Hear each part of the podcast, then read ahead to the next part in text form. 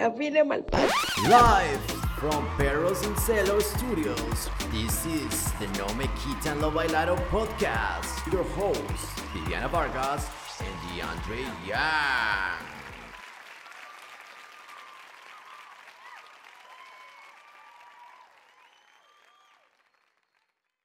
No, No, me quitan lo me quitan lo bailado. bailado. no, me quitan No, lo me quitan lo bailado. bailado. No, No, me quitan lo me quitan lo bailado.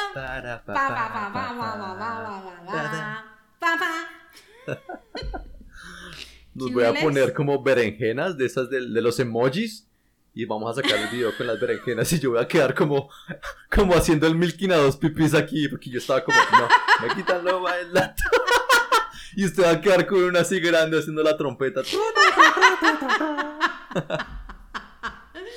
Lo que nos gusta. Ah, ahí está gente, bienvenidos a otro episodio de No me quitan lo bailado. ¡Bailado! Aquí estamos con mi- China, parte 2. No crean, nosotros nos volvimos a poner la misma ropa y el mismo maquillaje una semana después para hacerles este, este capítulo. No crean, así somos de compromet Mentiras, no. Literalmente acabamos de cortar, hicimos la segunda parte. Ahí está. Bueno, chirrete. Gente, Pipi, ¿con qué comenzamos Bueno. primero? Yo digo que termines de hablarnos de todo lo que conociste de China, la parte turística de China, y luego nos inmiscuimos en los temas que quedaron en el tintero de la vez pasada. ¿Qué te parece? Bueno, arranquemos entonces un recap. Ah, llegamos a Beijing en el capítulo pasado y pues a Beijing llega uno y que la polución y que el frío que les conté, no les conté era que yo le tomaba fotos a mi mamá y le decía, mamá aparece ahí en una esquina, le tomo una foto y ella se paraba, hacía una pose y después yo como, bueno, ya la tomé, vámonos y es como, no me puedo mover. se había congelado. ¿En serio, Pipi? ¿En Congelada. serio, Pipi? ¿En serio? ¿Me Sí, parce, era una vaina así súper, súper, súper fría. Para ella fue una cosa tenaz el frío, o sea, no. Llegamos a Beijing y Beijing es una ciudad pues obviamente un poco caótica, ¿no? Imagínense ustedes a, a Beijing es una ciudad moderna, es una ciudad también vieja. Entonces Beijing tiene como unos barrios y unos pasadizos, así como un centro histórico tipo hagan de cuenta la Candelaria. Y yo había reservado un hotel ahí, ¿y sabes cómo se llamaba el hotel? ¿Cómo? Se llamaba el hotel Shatan. Shatan. y mis papás, weón, que son bien católicos. Y yo, bueno, Ah. cuchos, llegaron al hotel de Satán.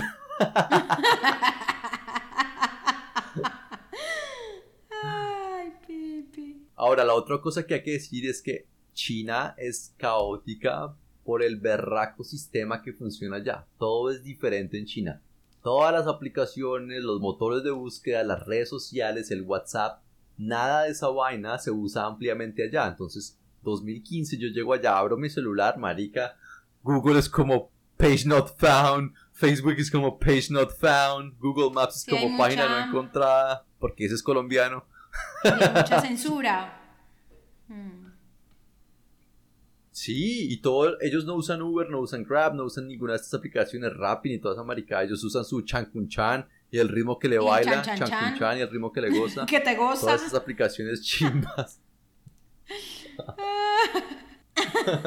Chacu, chacu, chacu. El ritmo que te gusta. Chaconcha, El ritmo que te Bueno, entonces es jodida la vaina. Y además que muchos de esos operadores pues no tienen la vaina en inglés ni siquiera o no la tenían en el 2015. Entonces, gente, si van a ir a China, yo creo que hoy en día es más fácil.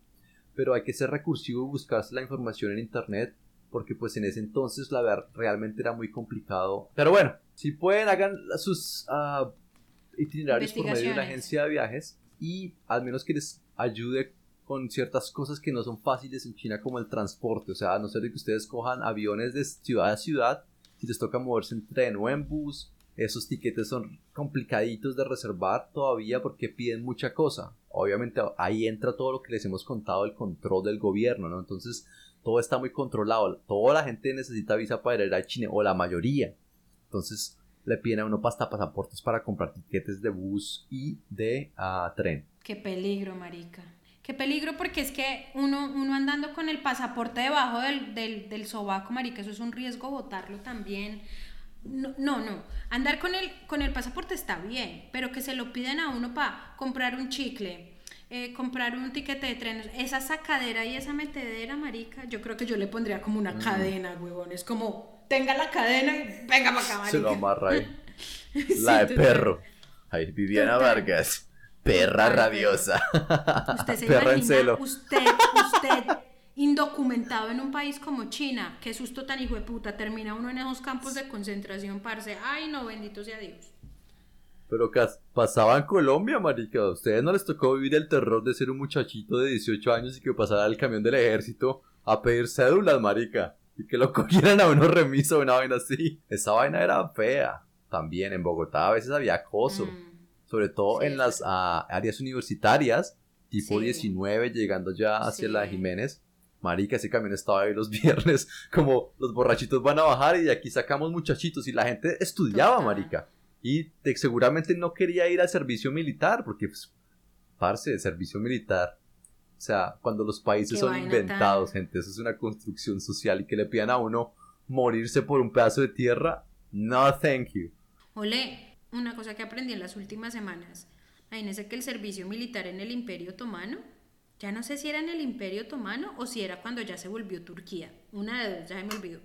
Pero una de las reformas que se hicieron en, el, una de las reformas que hicieron era que el servicio militar obligatorio dejaba de ser de 30 años a 6 años. No, pues gracias, marica. marica, sí. Mira ah. que eso en algunos países es muy paila, Viviana. Países como Singapur, no se los contamos, países como Corea y seguramente en China también. Parce, la gente, los jóvenes no se pueden volar del servicio militar. Esos muchachitos de K-pop, de BTS, esa gente le tocó rogarle al gobierno de que no se los llevara a prestar servicio militar, porque pues son fue puta ídolos más grandes que Madonna hoy en día. Bueno, mami, seguimos entonces. Hoteles en Beijing. Hoy en día no bajan de los 150 dólares por noche. Consiguen por ahí todas las cadenas que se les imaginen: Marriott, Hilton, Hyatt. Para eso sí son vendidos. Ritz Cartons, lo que sea. Lo que siguen todas las marcas ya están en China, o sea, todo lo que es lujo ya está en China. Mm. El caso, también se consiguen hoteles por ahí, por ahí en día como el Ibis, como el Novotel, que son marcas así más 3, 4 estrellas, como por 70 dólares la noche. Pero si quieren barato, les toca irse a los hoteles locales. Entonces, esos sí son baratos, pero tienen que saberlos buscar en internet por ciertas plataformas. Porque, pues, obviamente, un hotel barato no va a tener un website, una página de internet donde uno pueda hacer la berraca reserva y les toca pedirle a alguien que les haga el favor en chino y no sé qué, porque muchos no hablan inglés. ¿Y, y el satán qué era? ¿Uno, un, un chino o qué? El satán era localcito. No, lo que pasa es que yo obviamente ya tengo más experiencia en Asia, entonces yo ya vivía de Tailandia, yo no hablo el lenguaje local y los tailandeses no hablan mucho inglés, entonces yo ya sé cómo darme a entender con ellos, entonces yo soy como, yo hago toilet here, how much, how much per night, how much. Entonces uno ya es como trata de hacer llegar el mensaje más claro, pero si usted le lleva al gringo allá como, hi sir, excuse me, would you happen to have a room here? And the guy's like, ah. Obviamente se más se va a frustrar porque no sabe cómo explicar la berraca situación. Marica, Juan, huevón, imagínense, estamos en, ahorita en, en, en Zambia y Juan, para poderle hablar, porque Juan trabaja la mitad de su tiempo en la oficina y la mitad de su tiempo en el desierto, marica. O sea, Juan es mi ídolo. Pero entonces el man trabaja con, Juan trabaja con gente en, de, de, Pakistán, de Afganistán, no, no sé si de Afganistán, pero mucho pakistaní, mucho egipcio, mucho nepalí y así. Entonces la cosa es que eh, Juanito, él lo que siempre hace, que me parece muy bonito, él adquiere como, como, como el, el, acento en el que ellos hablan su inglés, entonces de esa manera se entienden mejor. Pero entonces eso de que Juan ya llevaba con todo este hijo de madre pandemia hablando en este inglés, ¿Are you going to do that? ¿Are you, are you going to do it? You, you go do it.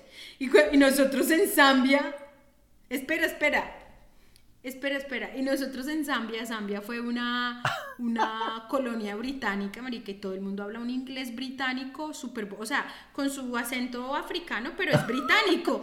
Y, y Juan, ¿Are you going to give me the room that is next to the other room? Y yo, Juan, FYI, parce. Ya puedes dejar de Ustedes hablar. allá en el lodge, parce, de 10 mil dólares la noche en sí, Zambia. pico, mi Y el Juan, are you going pecado". to give Entonces, eso es. the room that is next to the other room? Toda Sofía Vergara, Juan Vergara. Ay, más bello. Sí, Juan Vergara. Juan Verga rara, Verga, porque es doblada hacia La atrás. cosa es que, eh, eh, pero eso que hace Juan y eso que dice Pipi, gente. Eso que hace Juan, Juan Vergarrara y, y Pipi es muy válido, gente. Háganlo, porque yo no lo hago. Yo sigo hablando normal. Y si a mí no me hablan como yo entiendo el inglés, marica, a mí literalmente me pasa por acá y me sale por acá. Yo no tengo un culo. Yo, yo no entiendo un culo. Y la cosa es que Juan me dice que en mi esfuerzo de hacerme entender, yo soy como mi mamá, marica, que mi mamá vio un gringo y mi mamá piensa que hablando el español lento y muy duro, el gringo entiende. Entonces mi mamá es, ¡Señor! ¡A la derecha! Entonces, la cosa es que yo, yo lo que hago, yo lo que hago es como que me sobreactúo en la explicación y literalmente Juan dice, mi amor, o sea, nunca te van a entender. Soy Viviana explicándole a alguien en otro idioma algo. No obstante, Ustedes son esa pareja, sí. binomio cuadrado perfecto. No, eso es el- como el trigonomio. Ay, no sé. No sé. O sea, yo me, yo me rebusco unas hijueputas palabras. O sea, paila, marica. Yo, yo tengo problemas graves. Sigan el consejo de Pipi. Y sigan el consejo de Juan. Ahí está el regalo. Paila. Bueno, entonces, parce, el acento, yo sí me hago entender. A mis papás que son cristianos estaban en el. Satán Hotel, pero yo ah, reservé ese hotel porque estaba cerca a lo que les digo que es la parte histórica de Beijing, que es la ciudad prohibida, la plaza de Tiananmen. Hagan de cuenta la plaza de Bolívar. Yo me estaba quedando por ahí, por esas ah, áreas. Y bueno, Vivi, ¿qué sabes de Beijing? ¿Sabes por qué se llamaba Pekín y ahora Beijing? Eh, sí, lo que pasa es que ellos, al igual que en Rusia, con lo de la eh, revolución bolchevique, San Petersburgo dejó de llamarse San Petersburgo para llamarse, Sí. no sé, ya no me acuerdo, como Stalingrado, por Stalin o algo así. De esa misma manera eso pasó con Rusia, con China. Eh, Mao Zedong y toda esta gente en esa revolución dejaron de llamarlo de esa manera imperialista para llamarlo como No, sí, yo creo que es lo mismo que tú dices. Ah, creo que es por la pronunciación. Ah, Beijing, ellos lo pronuncian como Pekín. Entonces por eso es que le cambiaron es, eh, la B para hacerlo más pronunciable al mundo, porque seguramente como nosotros lo diríamos, Pekín sonaría para ellos como muy... "Ugh". Dirían como no, cámbiale a eso una P por una B y suena más, más chabacano. Beijing. La B es como más suave en la boca de los extranjeros. No sé, pero pues imagino que de pronto Pero fue por eso entonces, ve, yo no De pronto sabía fueron eso, las dos entonces no es la cosas. razón que yo decía. ¿Qué tan grande es Beijing? ¿Cuánta gente tiene? No, pues qué, marica. No, de cin- eh, 50 millones, de 100 millones, marica. Casi No sé mucho. 21 millones de habitantes. ¡21! ¿21 nada más? Marica. 21 Barato. son como cuatro ciudades allá juntas en Latinoamérica.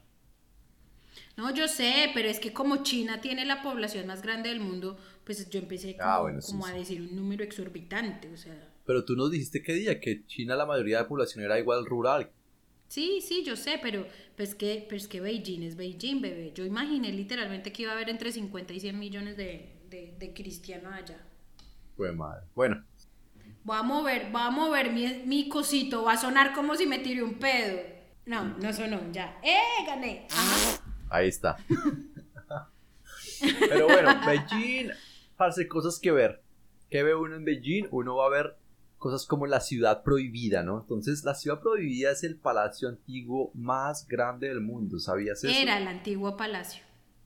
Era. Sí, sí. Ah, bueno, sí, sí, pero pues digamos que, que uno pueda visitar o que cumplió esa función y que esté tan, pues todavía de pie, creo que es el de los más antiguos del mundo. Una de las puertas Sí, de es ese el más palacio grande del mundo. da a la plaza de Tiananmen, donde caben un millón de personas que se agrupan a gritar Mao, Mao, Mao. o Petro, Petro, Petro. que son Por comunistas eso cuando tú ahorita dijiste, por eso cuando ahorita, Ahorita que dijiste, pues como para que ustedes se den cuenta, yo me quedé como por la plaza de Bolívar y yo, marica, Tianmen, huevón. 50 mil plazas de Bolívar en una. Exacto. Tianmen, parce, y se asemeja a Times Square de Nueva York, se asemeja a la Plaza Roja de Moscú. Entonces es una vaina gigante. Infame por lo que ya les contamos en el capítulo de Hong Kong, que fue la masacre de Tiananmen por gente que quería buscar independencia por allá en los que 70s, 80s. Tianmen, Tianmen. 70s.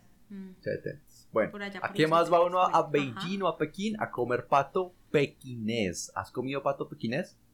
Uy, qué rico. Claro, bebé. Ese que cuelgan allá, Mari, que le echan como una sopita todos los días por hora, días. Pinta la obra de arte describiéndonos un pato pequinés. ¿Cómo es y cómo se come? O sea, es que esa monda la cuelgan, esa monda la cuelgan y esa monda como que le hacen bracing. ¿Cómo se llama eso? ¿Brace? ¿Cómo se llama eso? Como que lo bañan con esa... Sí, le dan su baño.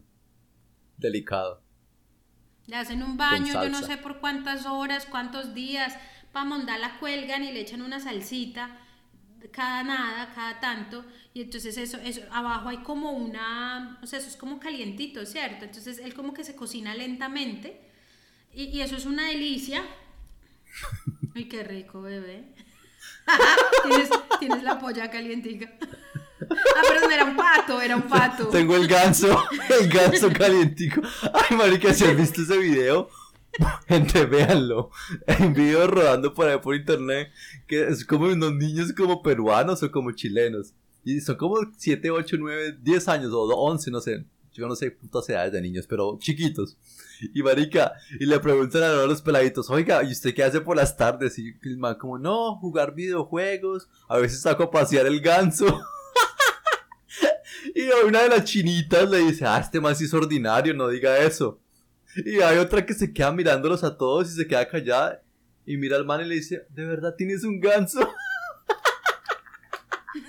La inocentona del grupo, marica, que no entendió que sacar el ganso a pasear es sacarla...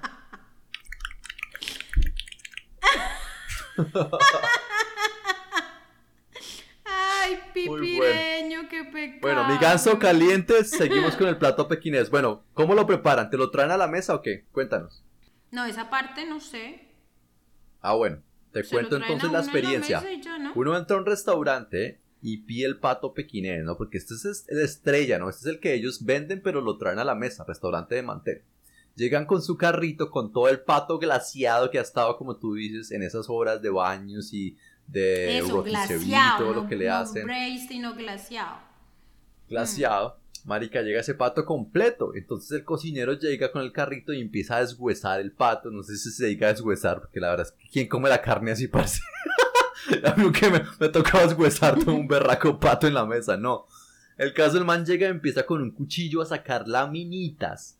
Y el man empieza a poner cosas como en la mesa que son como muy coreanas, como del estilo coreano que les contamos, que son como platicos pequeños de comida. Muchos platitos.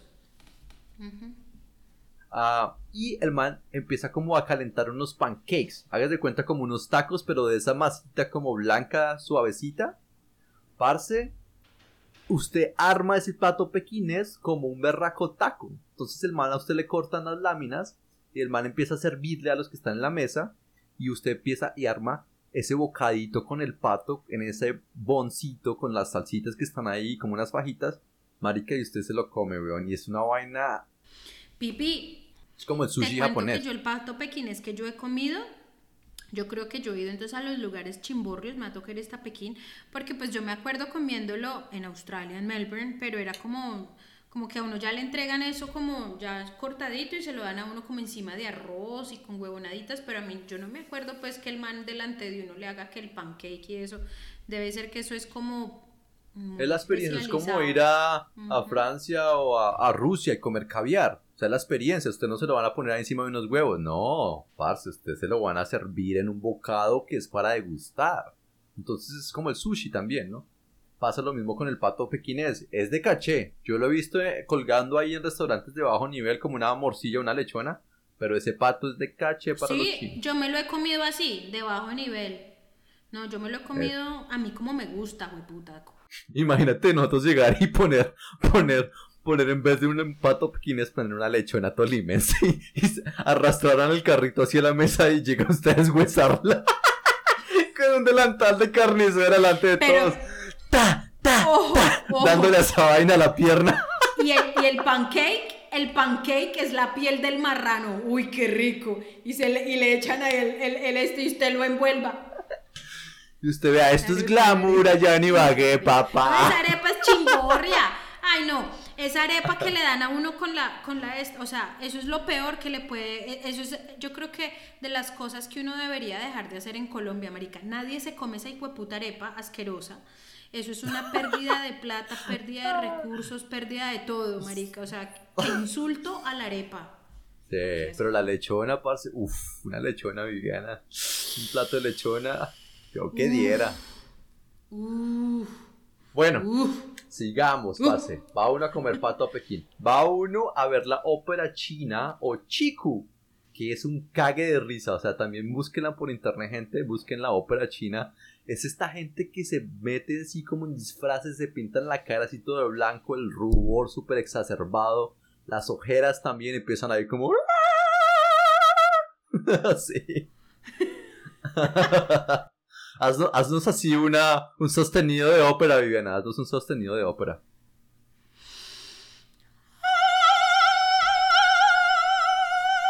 Ahí está. Ole, cierto que hay una muy famosa que es como una persona que se cambia como la, las caretas de la cara. Es como un, un ilusionista y, se, y, él, y él se mueve y cada vez que se mueve la cara se le vuelve diferentes colores.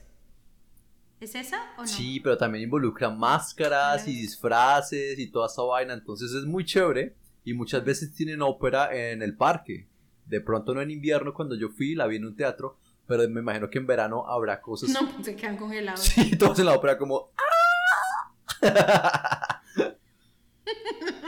bueno, vean las óperas y hagan una excursión a la muralla china, ¿no? Entonces creo que todos hemos visto la barraca muralla china, es uno de los monumentos más importantes en el mundo. ¿Sabes algo de que nos puedas contar así como curioso de la muralla china, es la historia? Sí, dos cosas. Se supone que la construyeron para mantener a los mongoles lejos y nunca funcionó. Y entonces eh, luego los romanos construyeron una, una, una muralla que divide eh, la, la muralla de Adriano, que fue hasta donde llegó el imperio eh, romano, eh, que divide Escocia con Inglaterra, con el resto de Inglaterra. ¿no? Entonces eh, esa tampoco funcionó. Y, pero, pero entonces siglos después Trump sí, seguía jurando que él iba a parar la inmigración con una muralla. Si no se pudo parar la inmigración mongola con la muralla china es que se ve desde el espacio, la hijo de puta. O sea, esa muralla china es tan grande que el transbordador espacial toma una foto abajo hacia China, marica, y se ve como una cremallera alrededor de China. Si no lo logró la hijo de puta muralla china, buena suerte, Trump. Sí. Buena suerte, parcero. Y no la Es hizo. verdad. Pero ustedes Me pueden ir a visitar. Ah, bueno, esa es la primera cosa. ¿Y la segunda cosa? No, esas son las dos cosas. Ah, bueno. Ah, de la muralla china, gente, ustedes han visto fotos, véanlas por ahí por Google, y se las voy a poner también, pero quiero que las vean en verano, cuando está teteada de gente, como pa, que todos están ahí ensardinados en ese pedazo de la muralla, porque obviamente usted no tiene muchos puntos de acceso, porque en muchos puntos, sobre todo los cercanos a Beijing, la muralla, la muralla pues se ha derrumbado, ya se está cayendo. cayendo, entonces ellos tienen ciertas áreas que usted puede ir a visitar, pero esas áreas pues son de uno o dos kilómetros a lo mucho y usted recibir billones de turistas, o bueno, no billones, pero les millones de turistas a- a- al año en esos sitios, pues es jodido, ¿no? Ah, pero yo fui en invierno, marica, Sí. y en invierno es muy, muy chistoso porque la muralla china no es Tres como... patos. Es, exacto, no es exactamente como ah, plana, ¿no? La muralla va así como por las montañas, entonces parece un hijo de puta tobogán. Y eso en invierno congelado, no, marica. Una serpiente. Qué resbaladas tan putas. Uno iba caminando así subiendo y de repente uno se resbalaba. O una viejita se resbalaba, marica, o un hindú se resbalaba y uno es como, cójalo, cójalo, cójalo. Era tan caótica la escena, pero pues esta gente haciendo plata, parce. Y nosotros allá con mis papás con la máscara y tratando allá de subir y bueno, nadie se desculó así muy paila, pero fue una experiencia muy chévere. Porque pues igual era, para mí fue más divertida que haber ido a verla con 800 mil personas al lado mío respirándome en la nuca. Y al menos pude ir a verla en invierno. Total. Y pues la pasé un poco mejor. Ah, bueno, hay muchas más cosas que ver en Beijing, pero pues aquí les nombramos unas así como rápido. Ir a ver a los pandas. Obviamente, si los quieren ver, si los quieren ver, no los obligamos, no los recomendamos por lo que las condiciones de los zoológicos. Pero de pronto búsquense un santuario y cosas así, si lo existe en China, porque ustedes saben que China no es que crea mucho en los derechos de los, del medio ambiente, ¿no? Ah, De nada, de nada. aunque están cambiando, pero bueno, hablaremos más allá, más adelante de esto. Ah, entonces, váyanse también por las calles y los parques. Las calles ya les contamos, hay un distrito viejo que se llama, se llaman hutongs, son como callejones, pero se les dicen hutongs. Y entonces usted va y se alquila al chinito que va como en una carretilla y que usted se sienta atrás y el man lo va jalando en la carretilla por estos you know, sitios ah, muy pequeñitos. Se da cuenta como por el chorro de Quevedo que uno va así bajando y que es muy angostico. Esos caminitos así.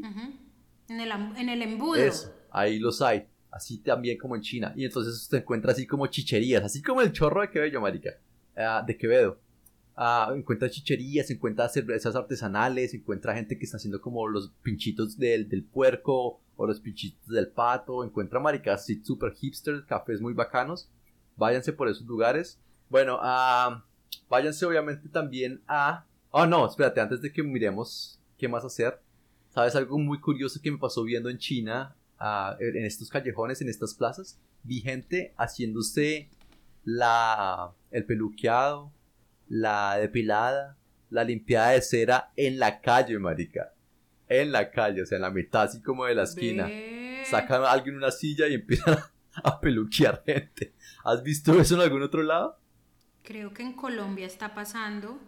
Me dijeron que vieron personas, qué pecado, venezolanas que son tesas haciendo eh, tatuado de cejas, pelo a Mm. pelo, como en, en las, en- sí, como en, entre las carrete, entre, entre las vías, eh, debajo de un árbol, una cosa así, tatuando cejas. Bueno, ah, pásense por esos parques, miren a la gente cómo le quitan las ceras y los pelos ahí con hilos, ese, ese, ese depilado de, de cara o ese depilado de cejas con hilos, ¿sí lo has visto cómo lo hacen?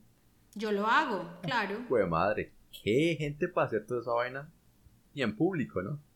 Pero bueno, mucha gente lo mira a uno, Viviana, ¿sabes por qué? Por la barba y por los ojos. Los chinos eran como, pues madre, como si hubieran visto a alguien, marica, que se venían a tocarme y se venía a cogerme las manos y era como, marica, ¿usted quién Mm. es, weón? Y yo como, soy Brad Pitt. Les hubiera podido decir que era Brad Pitt, weón. No me hubieran cogido la diferencia, porque seguramente para ellos nosotros también lucimos todos iguales. O sea, ¿ustedes creen que los asiáticos lucen iguales para nosotros? Gente, para ellos los blancos o los mestizos lucimos muy Lo igual. mismo. Y lo que sea, pero era muy chistoso. Me han dicho que a los negros, marica, ¡ah! a los negros se les vienen y se les arrodillan a pedirles autógrafos porque piensan que son jugadores de la NBA o que es Will Smith. Y les votan como los niños. Y es como, tómese una foto con mi hijo. Y el es como, yo soy Derek de Nevada. Y la vida es como, Will Smith de California. muy chistoso. El príncipe del rap. Sí, marica. Pero muy chistoso. Entonces tuve mi minuto así como de fama. Eso solamente me ha pasado. Bueno, en tres países. En China, en Tailandia, la primera vez que llegué. Y en India, marica. En India me botaron un bebé, weón, así de la nada. Es como, sostenga a mi hijo. Y detrás mío habían como 80 hindús ahí tomándose. Y todos como en una foto como a meterse. Yo, marica, ni nos conocemos, weón. O sea, gente... ¿Qué onda, marica? Bueno, y después de caminar para arriba y para abajo aguantando frío y de que nos levantaran las motos eléctricas en múltiples ocasiones, gente, sean muy cuidadosos si van a Beijing. Ustedes están acostumbrados a las motos que hacen... Puta, las de Beijing son eléctricas, parce. Usted va pasando una calle y usted ni la escucha y la moto viene a toda y muchas veces cogen a gente. Es muy complicado Claro. y sean muy cuidadosos con eso. Pero nos embarcamos hacia Shanghai vía tren con mis papás.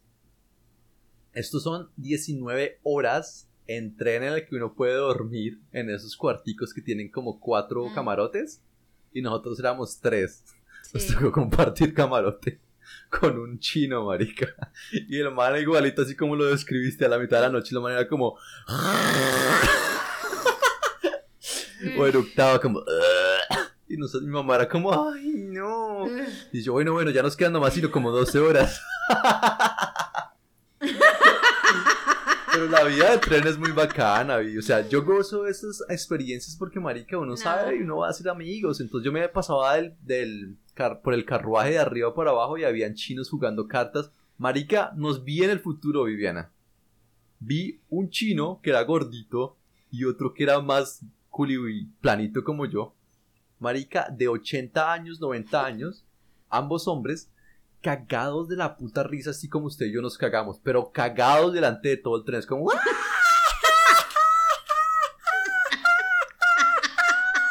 Y lloraba el man y, El se flaco. limpiaba las lágrimas, marica. Fue puta, qué chimba. Yo no sabía ni qué decían, marica, pero yo eh, me cagaba de la risa con ellos, weón. No, parce. Bueno. Qué pecado. En Shanghai ya es un poco más moderna que Beijing, ¿no? Llega uno a Shanghai y ya sorprende, me sorprendió a mí mucho y a mucha gente le pasa, y es que la arquitectura es muy diferente a la que uno ve en Beijing. A Shanghai la llaman la París del Oriente, y es porque la arquitectura es muy parisina. Tienen una parte que se llama The Bund, que queda mirando al río a Huangpu, y esa parte son edificios, gente, hagan de cuenta como los que ustedes ven caminando por la Gonzalo Jiménez de... ah, no, por la Avenida Jiménez. Jiménez. Exacto. Edificios así europeos. Y funcionan bancos como en Colombia, funcionan como otras oficinas, cosas de gobierno. Y inclusive muchos los han adecuado como restaurantes y también a hoy en día como clubes. Entonces uno se siente como en un club en París cuando uno vaya a Shanghai a rumbear. Uno es como, "Jue puta, me esperaba más como el de los láseres y la vaina moderna y la vaina así como china, pero... Pero tienen clase los chinos en ese sentido de que conservaron eso y lo han hecho obviamente pues muy bacán. Entonces, bueno, Shanghai se divide prácticamente en dos partes, ¿no? La que les estoy contando que está al lado, no sé, de arriba, de abajo del río, y la que está al frente, que es la Shanghai moderna, ¿no? Entonces esas Shanghai que ustedes Moderna, ven, sí. la, la, la postcard, la postal, que salen los edificios así como con bolas en la mitad de los edificios y las torres Mm. así como... pi,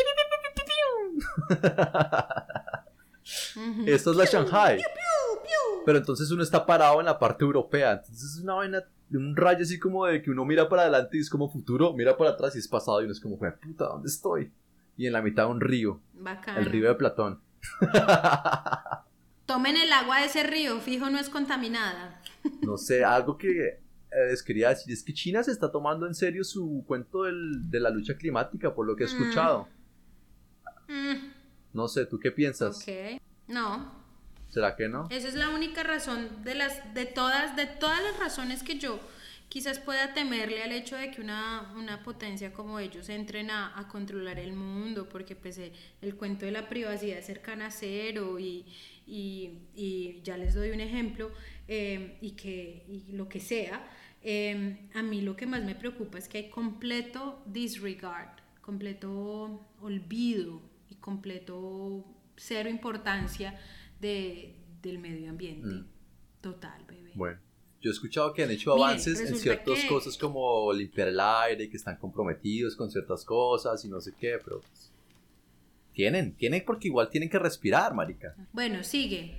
Bueno, entonces uno está parado ahí y uno ve al otro lado esta parte que se llama Pudong. Y esa parte de Pudong es donde están esos edificios así. Está la torre de Shanghai, que es la segunda do mundo más alta, con 126 pisos, llenos de restaurantes, oficinas, hoteles y apartamentos. Y pues allá subimos, miramos, no sé qué, muy bacano, chévere.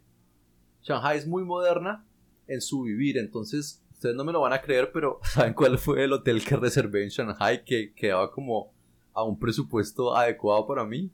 El hotel más viejo de China. De China. Qué bacano. Entonces, este hotel cerró ahorita en el 2018, pero cuando fui en el 2015 me acabé de que me, me pude quedar allá. Y fue una vaina tan fantasmagórica viví porque como que todo es de madera, entonces a las 2 de la mañana cualquier vaina suena como... Y es como... Y mi mamá es como, ay no, yo no quiero quedarme en este hotel. Es como, nos toca quedarnos porque es el único que podemos afordar en Shanghai. Marica, qué maluco, qué hijo tan pichurrio.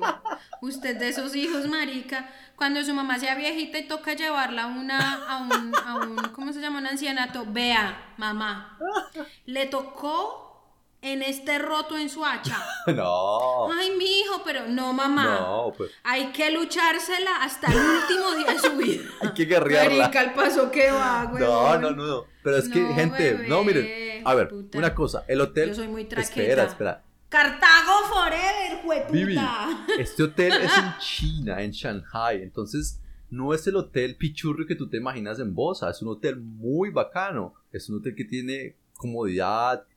Obviamente, pues es un hotel de prestigio, marica. No es como el cuchitril Pero te cuento, en la porque décima. yo te estoy diciendo, yo porque, yo porque te estoy diciendo esto, porque si tú me preguntas a mí, voy a meter a mis papás 19 horas a un tren, y yo sé cómo son los chinos, porque tú eres un hombre viajado y tú ya sabes cómo es la mondad. Yo digo, bacano la experiencia, hagámoslo pa' po- porque a mí lo que me gusta del tren y viajar por tierra es que yo veo a través de las ventanas, que no pasa cuando estás en un Ah. avión. Pero entonces yo qué hubiera hecho, yo hubiera comprado cuatro tiquetes de tren, con eso nadie se me hace arriba, punto. Yo soy un poco más... A mí me gusta estar cómoda, a mí me gusta estar tranquila, a mí me gusta estar bien. Yo porque quiero pasar penurias por no gastarme tres pesos. En ese sentido, sí, traqueta, jueputa, hasta morir, hasta morir traqueta. No, hay que ser sencillo, Viviana. Hay que experimentar además cómo viajan la gente allá también. Porque Si a ti eso te parece que no es ser sencillo, pues bien por ti. Para mí eso no quiere decir cero sencillez. A mí lo que me gusta es estar tranquila y cómoda. Yo pues para pasar una noche de infierno, no.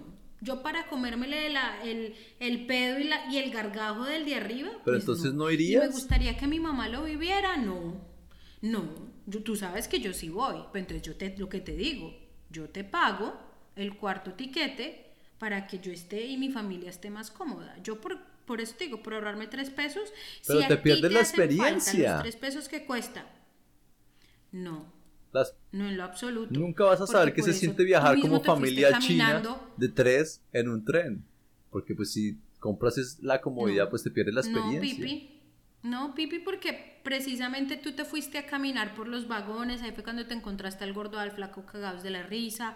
Tú no tienes por qué, para poder tener una experiencia 100% local, tienes que, que, no sé, es como si tú me dijeras, para poder entender cuál es la esencia de India, vete y te quedas en el slam de, de Bombay. No, marica, o sea, no, bebé, no hay necesidad. El caso yo sí los llevé y a experimentar la cosa local. Entonces nos quedamos en este hotel que se llama el Astor House. eh, y era donde pusieron el primer teléfono en China. Llegó a ese hotel. Y bueno, tienen toda la berraca historia del berraco hotel. Es un hotel muy bacano.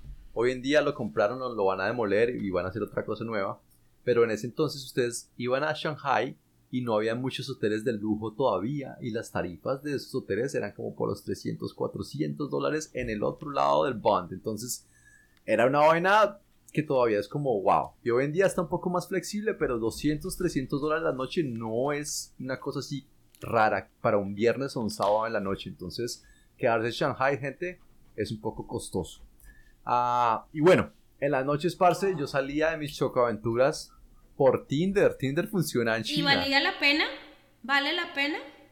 ¿Qué? ¿Tinder? No, ir a Shanghai. Ah. O sea, si yo me gasto, si me voy tres noches y me gasto mil dólares en un hotel, uno dice, marica, es que qué chimba de ciudad, o sea, Singapur. Sí, pero pues es que yo no sé, yo, yo trabajo en hoteles y yo sé que es como el que trabaja haciendo chorizos, marica, uno sabe lo que le meten a esa vaina. Entonces yo soy como, no, parce, para mí los hoteles yo es como yo me quiero quedar en cosas auténticas, en vainas que me representen una experiencia de vida, porque para yo quedarme en un berraco hotel, marica, yo me quedo en un hotel de cinco estrellas aquí en Tailandia en la playa gratis, pero pues no. Venga, vale la pena, o sea, si tú te quedas tres noches y te echas mil dólares, es así de chimba la ciudad como para que uno diga justifica. Yo no te estoy diciendo porque tú sabes que yo soy igual a ti. O sea, yo, Viviana, prefiero un hotel chiquitito colonial en el Getsemaní en, en Cartagena que el Hotel Santa Clara dentro de la ciudad amurallada. O sea, porque a mí me parece que se vive más la cultura y la cosa. O sea, ustedes saben que yo, yo, yo de disparada no soy cartagüeña para toda la vida. Yo lo que estoy diciendo es, viendo lo que tú viviste y viendo la ciudad y diciendo los precios que tú te estás diciendo para Sí, quedarte sí, en el obviamente. área moderna. Vale, vale, la pena, pena, es una claro. de porque es como ir a... Bueno, es que no sé, de pronto ahí vamos también a tener opiniones diferentes, porque para mí, por ejemplo, ir a un país y no ir a la capital o a las ciudades que son representativas, pues no es sentir como tal también el país, ¿no? O sea, la parte rural, o sí, uno ve campo, y, pero el campo, no sé, a mi parecer, me parece que a mí esas cosas rurales son muy parecidas en la mayoría de las partes del mundo, porque pues no hay mucho que destacar. Pero entonces yo sí voy a las ciudades grandes y por eso es que trato de hacerme esos itinerarios bravos de 10 días de, bueno, vamos a ir a ver Beijing, Shanghai, Nosishan y otras ciudades, porque pues yo sí quiero ver lo, lo que es que hay que ver. Entonces, de pronto no vale la pena porque no hay muchas cosas para hacer en, términos de atractivos. Entonces, digamos, lo que más uno puede ir a ver a Shanghai es como arquitectura, la parte moderna, los edificios. Uno puede ir como a jardines por ahí chinos, que son como a parques como temáticos, con la casita, con el techito así, con los arbolitos así. Pero ya, no es nada así que uno diga como no. Vi el atardecer más hermoso de mi vida con elfos y bambis cantándome. No. Pero pues hay que ir a verla, porque es el corazón como de, la- de lo que es el futuro para mí. Bueno, Urixi ya dirá, sigue. Bueno. Parce, vayan a, a la, a la torre. Casi escupa el agua. Vayan a la torre de Shanghai a comer al área internacional. Vayan a, a un área que se llama The French Concession. Yo no sé si tú sepas la historia de Shanghai de la arquitectura, pero Shanghai, yo no sé por qué Dale. una gran concentración de expatriados y entonces hay mucha gente de otros lugares que se vinieron a vivir ahí esa ciudad de China en años por allá del siglo 1600 o lo que sea. El caso es que esta gente llegó ahí, hizo sus casas coloniales, entonces hay casas españolas, portuguesas, francesas, y estas casas hoy en día pues son muy apetecidas para área comercial y para área residencial. Pero son vainas que usted va a esos barrios y uno es como marica, me transporté a el barrio que queda por ahí cerca de la Santa María, ¿cómo se llama? Eh, A Teusaquillo, ¿no? Creo que es la vaina. la Macarena. O la Macarena, La sí, Macarena. una vaina que uno Ah, dice ok. como, jue madres, no. esto es arquitectura española, o a uno a otro barrio es como, oh, me siento en la mitad de Marsella, en Francia, una vaina así. Entonces vayan a esas áreas porque es muy chévere si quieren darse como diferentes gusticos en el día. Los chinos son, pecan mucho en eso y ellos quieren hacer muchas réplicas de esas ciudades, entonces es muy famosas en internet y en la vida real que ellos construyen réplicas de las ciudades más representativas del mundo como atracciones turísticas, pero al detalle, Viviana, ¿sabías eso? Construyen, digamos, la París. Pues como los nacos americanos Sí. con, con Las Vegas. No hay nada más naco que esa mierda. Pero esta marica. gente se va al detalle. Vivi. Ponen los arcos del triunfo, ponen la Torre Eiffel igualita. O sea, ellos como quieren vivir en París, les construimos París aquí en China. Y la gente compra casas y viven así como si vivieran en, en- París, marica. Muy raro. Muy raro. Pero, pero vayan a verlo. extraño. Ah, y comer. ¿Qué sabes así como de comida shanghaienesa? Lo que pasa es que yo, yo no, no tengo ni idea. Lo único que sé es que la gente, yo creo que yo les conté eso, hay gente que sufre como turista por la comida mucho. Eh, eh, les quita el apetito, eh, por ejemplo, eh, uno puede estar haciendo, no sé, puede estar comiéndose el pollo pequinés o el pollo chanjanés, no sé. Y, y, y, la, y el man de al lado se está sacando todos los mocos desde cuando tenía tres años y el del otro lado está escupiendo en el piso del restaurante. Entonces como que, como que, digamos que mucho turista como que sufre mucho por esa parte porque es, es un poco complicado. ¿Tú sufrirías? ¿Qué comiste allá? ¿Tú ¿Cómo? sufrirías en ese ambiente? Marica, si ya no sufrí en Yangon, en Myanmar, yo creo que ya, Sí. Ya, ya Sí, saqué pa, callo, es que le toca a uno, como dicen por ahí, Ratas así caminándome acá atrás. sin asco. Le toca a uno sin asco. Eso es como ajustarse. Pero bueno, comida en a Shanghai, parce los noodles. Váyanse a cualquier restaurante de noodles en Shanghai. Fritos al wok, en sopa, con wonton, con lo que sean. Cómanse los noodles. Ay, no, yo viviría, ¿sabes de qué? De, de las empanaditas, ¿cómo se llama? De los buns. Ah, no, de los ah, yamcha. También. Em, los dumplings. Sí, los dumplings. Yummy. Bueno, tuve una experiencia por Tinder en Shanghai. Ah, eso sí hay. De eso sí hay, claro. Mm. Obviamente yo por eso los ponía, ¿Y por eso los ponía en el hotel Marco Polo, porque yo necesitaba money por la noche para irme a desguarichar también. Imagínese, imagínese los papás, los papás que lo dan todo, ¿no? A este pendejo le intentaron dar de todo. Cuando es el momento, por eso cuando a mí me dicen, "Y usted no va a tener hijos." Yo muchas veces quería un. PlayStation 5 y ¿qué me decían? No hay plata. Ahora quieren hoteles 5 estrellas? Lo siento, hay no para había. 3, no hay plata. No, yo tampoco la tengo toda. Mire, miren, miren. Cuando a mí me dicen, "No va a tener hijos." Ay, pero y entonces quién la va a cuidar y quién le va a dar y quién va a no sé qué. Marica, los hijos se olvidan de uno. Vean a este cacorro. Ahí está. Después de haberle dado el externado. No. No, señora, usted se merece un hotel de estrella y media, pero entonces yo me quedo con plata para putear. No era. Así No me la llame así. No me le Así diga así a la niña que ya le dice usted señora. Ella le dice usted señora Viviana. Bueno, venga, le cuento la historia, parce. Entonces, me fui para un club con esta vieja. Marica, en uno de estos clubes en el Bond, que era como estar en un apartamento francés con una terraza que salía así a, Sí. a la calle y uno podía mirar desde ahí la ciudad enfrente. Parce, qué chimba de noche. Vi una vaina. Los, vean, ahí está que tú dices que los chinos los, los pintas como muy ordinarios y sí, es cierto. Yo también doy fe de que uno ve a esa gente cagándose, eructando y no sé qué. Pero la gente de Shanghai, parce, la gente de Shanghai tiene estilo, más estilo que en New York. Yo he estado rumbeando en, en sitios en New York, he estado rumbeando en sitios en Shanghai. Parce, en Shanghai se siente uno más de caché, uno es como, uff, esta gente marica tiene, tiene buena cosa. El caso es que esta vieja, obviamente, uno empieza en el club y después a las 2 o 3 de la mañana es como, parce, camine para no sé qué, que hay una vaina de destilería que hacen estos cócteles, no sé qué. Yo me fui con esta vieja y yo, marica, estoy lejos del hotel, estoy en Shanghai, no tengo las aplicaciones para volverme para la casa. ¿Cómo puta le indico un taxi? Son las 4 de la mañana, ya me estaba dando como cosita. Y yo, marica, y la vieja es como, sí, claro, no sé qué. Pero la vieja me llamó un Uber y el Uber no era Uber directo, sino era Uber Pool. Que es como cuando uno se va con otra gente que va para la misma área. Entonces cuando a mí me recogieron, marica, 17 mil horas después. marica, cuando a mí me recogieron, abrieron la puerta de esta, de esta van. Habían como ocho chinos en, sí- en, en la van. Eran las 3 de la 25. mañana, marica. Y yo, es como, bueno, ¿se va a subir o no? Y yo como, usted, este es mi Uber, seguro que sí, señor. Yo miraba la placa y yo como, marica, me van a secuestrar, me van a picar, me van a sacar los, los riñones. Me van a Me van a violar. violar. El man que sí, que Uber, que subas. Y yo como, bueno, yo ni siquiera, era mi primera vez en un Uber pool. Pero bueno, me subí al Uber, marica. Me dieron el tour por Shanghai a las 5 de la mañana. Shh, autopistas van, autopistas vienen. Dejamos los chinos, pero era una ciudad de 21 millones de habitantes, gente. Y nosotros habíamos cogido un taxi por horas y horas y horas. Yo llegué a la casa, al hotel, como a las 6 de la mañana, marica. Me había conocí Shanghai de pe a pa y hice amigos en la van y la gente iba echando traguito y yo como, bueno, ¡Ruédelo, ruédelo!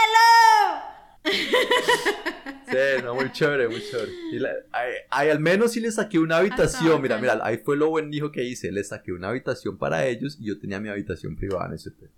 Para no incomodarlos, para darles comodidad. Ah, pero adivinen por qué. Pero adivinen por qué. Por- Porque el man quería culiar. Quería y adivinen qué. No se culió a ninguna porque ninguna se fue. Pero, mira cómo es la vida. por la culata. Mira, mira cómo es la vida, uno no sabe dónde coge la presa, parce. Vine yo a Bangkok después en esa época de Tinder y por Tinder conocí una vieja que era china pero educada en Alemania y vivía en Bangkok. Y yo vivía en Bangkok y es así, cayó. Entonces se clavó bandera igual. No, no. no Cuenta. Cuenta. Guareba. Bueno, Oye, entonces, ¿qué? ¿y sabes qué era lo más chistoso? Que los papás se Mm. dedicaban a la ópera china. Vea, pues. A mí las cosas me persiguen. No bueno. creo. Esa gente, esa gente, esa gente es como, ¿y su papá qué hace? Es un businessman y uno como, ah. No, marica, esta vieja tiene una historia re heavy porque estos Oye. eran chinos pobres, se fueron para Alemania y a la vieja bailó en un club de striptease por- para conseguir plata, para ir a la universidad. Bien. Sí. Yo, tam- yo hubiera tenido un cuerpazo, yo lo hago, marica. ¡Uh! Con lo bueno que bailo, papi. Imagínese, yo hubiera tenido un cuerpo a aquellos, yo les saco plata. Por bailar, en pelota. Todavía yo creo que puedes. Chévere. No, pues tendré mi nicho de mercado, bebé, pero yo en un OnlyFans. Gordita, sabrosona, piel suelta.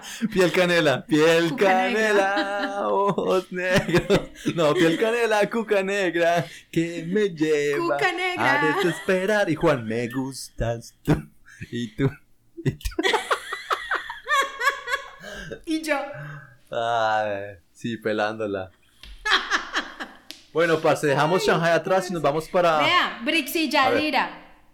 Brix y Yadira. ¿Para dónde cogió luego? Dígame que usted fue a ver a los, a los, a los cosos terracota. No. Dígame que usted fue a ¿Sabes por qué? Bueno, que- tenía 10 días, entonces obviamente quería ir a Beijing, obviamente quería ir a Shanghai y quería darles como un paseo a ellos memorable. Y mira que tú me tratas de mal hijo, pero mira que me averigüé el tercer destino para ellos. Y es como, bueno, ¿a dónde llevo a mis papás que para ellos sea agradable, marica? las montañas. Exacto, a paseo de río y a montaña. Entonces me conseguí el sitio más bacano ah, rural de China, el que es así, por el que ellos cantan como... "Eh", El de las fotos. Sale en el Sí, billete. El de, el de las, el de las típicas que ustedes ven en, en las, en las obras de arte, que es. son esas montañas casi que ovaladas. Sale en, en el reverso del billete de 20, allá, de 20 yuanes, de 20 lucas, que son como 11 mil pesos en moneda ah, 20 lucas. colombiana. Y la gente de los poetas hablan de este lugar que se llama Guilin. Y la gente dice que si usted ha ido a Guilin ya se puede morir tranquilo porque es el cielo de, Cha- de China, una cosa así. En todos lados dicen lo mismo, en Melgar seguramente dicen lo ¿Y mismo qué también. tal? Total, total. Bueno, entonces Guilin queda como a dos horas y media de vuelo de Shanghai, bajándose como para Vietnam otra vez. Y Guilin, lo famoso de allá, como ya les dijimos, pues tiene dos ríos de los más grandes de China, tiene como cuatro lagos. Entonces a lo que uno va allá es a navegar. Y entonces uno se mete en estos tours que son como rambu, bamboo rafts, que son como lanchas hechas, no lanchas ni siquiera, como chalupas hechas como de bambú, que son manejadas por el, una plataforma. por el chinito, exacto, como una plataforma. Por el chinito así con el sombrero chino y con un palo largo de bambú, impulsadas por esas montañas que Sí. tienen como niebla así en el río y uno escucha como el Qué lindo. así al fondo en las montañas y con el atardecer y la vaina, allá los llevé. Entonces ahí está que no es solamente Wow. mal hijo, ¿ah? Tocaba ahorrar para ese Me viaje. alegra, bebé. Me alegra, bebé. Bueno, Guilin es una ciudad como Armenia o Perera, pero pues es el pueblo estrella a Yanshuo que está ahí al lado, el que se lleva como donde está la esencia, donde está el, el- el caldo, pues. Hagan de cuenta retiradito de la Sí. ciudad, es como ir al Valle del Cocora que no queda como en ciudad ciudad, sino que toca ir a retiradito, ¿no? Entonces a ese pueblo se llama Yanshuo y ese Sí. pueblo sabes que es uno de los mejores lugares del mundo para hacer escalada en roca. Marica, y re peligroso. Sí, pero o sea, la gente que vaya es como profesional para entrenar, o sea, una vaina que uno dice como la meca del deporte es allá. Suezca. Sí, suezca, pero como a la millonésima. y allá la Brixilla de ir en Yo Suezca. allá colgado. O sea, tú. No, no, no. Ese pueblo es muy de backpacking, tiene un área como de backpacking muy chévere porque a, a quienes les gusta la escalada en roca, a los hippies, maricas, son los que se van allá. Weón, yo me subo Mm. sin cuerda y no sé qué, y estoy aquí haciéndole el amor a la roca. Mm. como ellos hablan, tienes que sentir la roca, tienes que hacerle el amor a la roca. Así hablan, en serio que sí. Ay, Pipi. Y bueno, allá estaba yo. Bendícelos. Bueno. Terrazas de arroz. Eso es lo más famoso de China también, gente. Esas postales así con las terrazas de arroz en China gigantes, pero eso también es como una deforestación. No deforestación, sino... ¿O sí se llama deforestación? Creo que sí se llama deforestación. Eh, eso, esas terrazas lo que terminan haciendo es degradan la tierra, ¿cómo se llama? Ero- erosionan, Exacto. erosionan la... erosión. Entonces vayan a ver eso.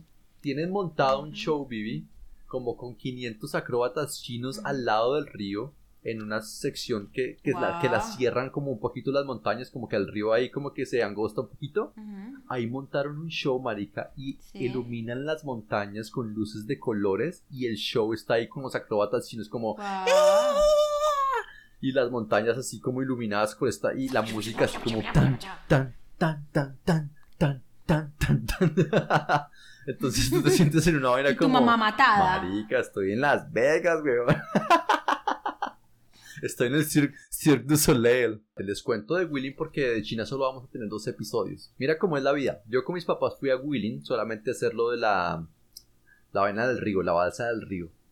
Dos años después, yo entro Sí. a trabajar en una empresa que quedaba en Singapur e iban a abrir un hotel. Y adivinen dónde era el berraco hotel. Ahí, En Yanshuo, marica. ahí, Volví dos veces a esa berraca Ah. ciudad. Es como hagan de cuenta Suezca, así como uno va a Colombia, pero uno va a Suezca si acaso una vez. A mí me tocó volver dos, tres veces más en el futuro, entonces pude experimentar esa ciudad un poco más a Bacano. fondo. Pero en ese entonces, pues obviamente solamente con mis Sí. papás. Y bueno, Vivi, cuéntanos así ya, ¿sabes ¿qué más se puede ir a ver a China que no sean estas cosas? ¿Qué, qué es bonito? ¿Qué irías tú a ver? Ay, Marica, es que yo tengo a China como muy bajo en mi lista de lugares por ir, ¿sabes? ¿Pero los guerreros o qué? Sí, yo pensaría que los guerreros de terracota es importante irlo saber. Eh, ¿Qué son? Pero sí, es que... No, pues es que es un, es un sitio arqueológico donde descubrieron la tumba como de un emperador y, y al emperador eh, le construyeron como, como- digamos que el man tenía un ejército, digamos, de, con, con mil guardias alrededor de él. Pues marica, sí, se pusieron en la hijo puta tarea de hacerle los mil guardias, digamos. No sé cuántos son, pero son muchísimos. La cosa complicada es que ningún soldado de terracota es igual al otro. Eh, y tienen diferentes cosas en el uniforme, tienen diferentes ojos, narices, bocas, o sea, cada uno pareciese como si hubiera representado literalmente a cada uno de sus eh, filipichines, pues de, la, de, de los militares del MAN. Y entonces esto es en, es en Chi'an y, y encuentran siglos y siglos, relativamente hace muy poco encontraron esos eh, eh, cosas de terracotas más. Cuando yo comencé la universidad estaba en el boom de ir a ver el, eh, los guerreros de terracota porque pues maravilloso y la cosa es que de a poquitos los han sacado, ¿sí? Porque estaban nuevamente enterrados. Entonces, cuando ustedes los ven es como unas filas horizontales y verticales llenos, llenos, llenos, llenos, llenos, llenos de estos guerreros de terracota. Eh, obviamente han encontrado artefactos muy interesantes, monedas de la época. Yo me acuerdo que un profesor nos trajo una de las monedas que encontraron ahí. Yo no sé cómo es iba madre profesor, yo ya no me acuerdo qué profesor, creo que fue Beethoven Herrera el que nos mostró esa, esa, esa moneda. ¿A quién le ponen Y Beethoven, era parce? como un hexágono. No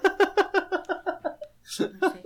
Pero, pero era un hexágono y adentro tenía una como un rotito, una moneda ba- bastante interesante.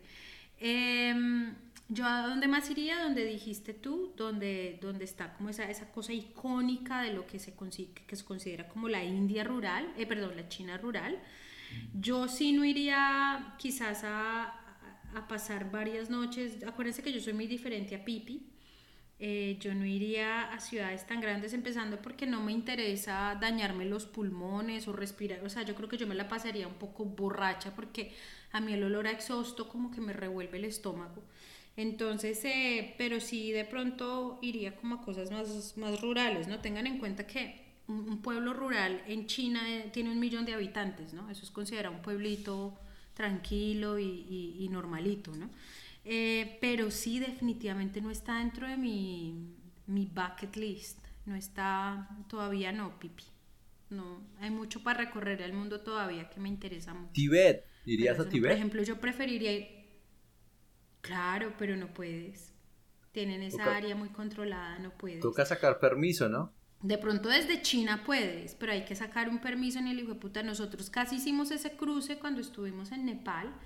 Eh, alcanzaron a averiguarnos y nos dijeron que sí, que por debajo de cuerda nos pasaban. Nos cobraban dos mil dólares americanos por persona para pasarnos a Tíbet y yo, pues Dalai Lama, qué chimba hubiera sido ir a conocer tu tierrita, pero me las aguanto. ¿Cómo me va a costar cuatro mil dólares en un en sacar una Bueno, por debajo pero de cuerda? cuenta, cuéntame cómo es la vaina, o cuéntanos cómo es la vaina con Tibet, así como breve. ¿Cuál es el berraco problema o por qué no se puede ir allá?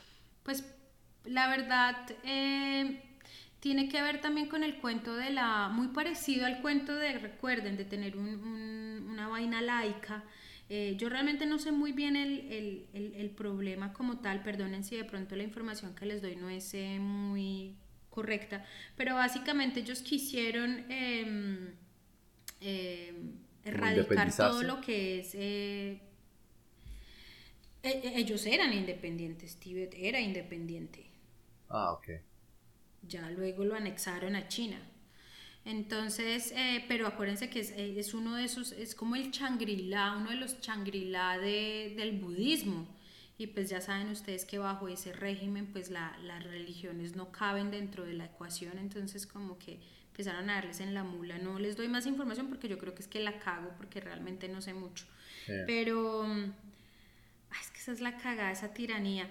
Eh, lo que sí les iba a decir, gente, y, yo sé que te, te, extendiste, hoy fuiste la Viviana Vargas de esto, y a mí me parece importante que les hable un poco, eh, por ejemplo, de por qué China se convirtió en ese poder tan grande, eh, porque China es quizás ese, no sé si ya les hemos hablado, si, si lo de Singapur va a salir antes o después de esto, pero uno de esos milagros económicos que han pasado tipo Singapur, Singapur al ser tan chiquito y tener tan poca cantidad de personas, pues sigue siendo un milagro muy lindo y un ejemplo a seguir.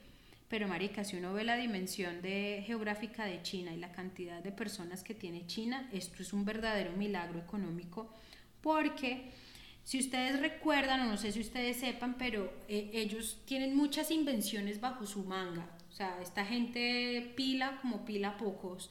Eh, no sé si esto lo hablamos antes cuando hablamos del primer capítulo, que claramente la gordita no se acuerda, pero cuatro para mencionarles el papel. Y adivine de qué fue hecho el papel, el primer papel que se inventa en China. De marihuana. Se hace de hemp. ¿Cómo se...? Sí, de marihuana. Y eso es por allá, marica. y, esto, y esto es por allá en el siglo octavo antes de Cristo. Sí. O sea, un chochal de es tiempo. Que, espérate, paréntesis, paréntesis, antes de que digas eso. No te preocupes si nos extendemos porque China igual es, es grande. Ah, en estos días estaba escuchando un man que tenía una teoría que decía que los humanos se volvieron de cazadores recolectores a agricultores por la intoxicación. Por, querer a buscar, ah. ¿cómo se dice? A tener cosecha de cosas para hacer cervezas o chicha o, inclusive tabaco y marihuana. Y es que ellos fueron los inventores de la, de, la, cerveza, aparentemente fue en China. No, pero a mí lo que me sorprendió mucho es que, marica, nosotros como que cambiamos nuestro estilo de vida de ser cazadores a sentarnos, a no ser nómadas por podernos emborrachar, marica. ¿No te parece muy... El hedonismo por delante. No, no, mi amor. Lo mismo del pussy power. Somos ¿Por qué? Porque tenemos una adicción al sexo. ¿Por qué, porque, em, volvernos agricultores? Porque la adicción al alcohol. Porque todo, todo tiene una explicación al placer. Por eso restringir el placer es o una manera de controlar a, las personas o una manera muy poderosa de usted autocontrolarse, me parece a mí. Pero bueno, entonces, eh, el papel, ya como lo habíamos dicho, la brújula. Y la brújula, marica, esto fue por allá como 200 años antes de Cristo, marica. O sea, un chochal. Y no solo esto, imagínense que el, el compás la brújula...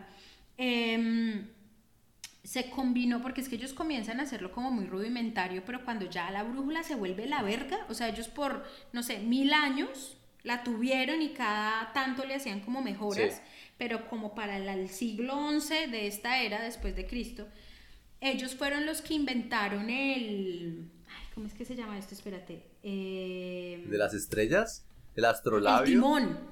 El timón. Ah, No, el timón, el timón. Ellos fueron los que inventaron el timón. Entonces estos manes eran capaces de, darle vuelta. O sea, no, no, no tenían que esperar a que el viento hiciera por la izquierda para poder voltear para la derecha y viceversa. Ah. Los manes inventaron el timón. Entonces ellos juntan la brújula con el timón y pasa lo que yo les digo que ellos tienen en este momento tantos inventos que el, emperador de aquella época dijo como, bueno, eh, voy a mandar un galeón eh, para cada esquina del mundo. Nos vemos en 10 años, parceros. Me cuentan a ver qué encontraron, a ver si podemos intercambiar con gente o qué onda. Y, es cuando los mandan y, que la gente a los 10 años regresa y es como, parece, no, el resto del mundo están palos. O sea, paila, papá no hay nada que ver y que el man manda a quemar, yo creo que yo les conté, manda a quemar todos esos galeones y dice somos la verga, entonces pues no hay necesidad de buscar por fuera.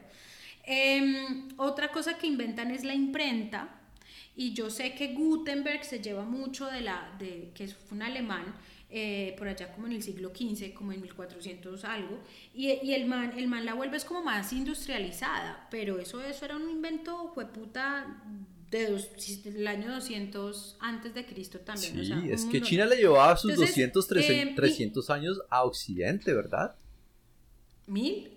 Mil, por ahí mil años Occidente.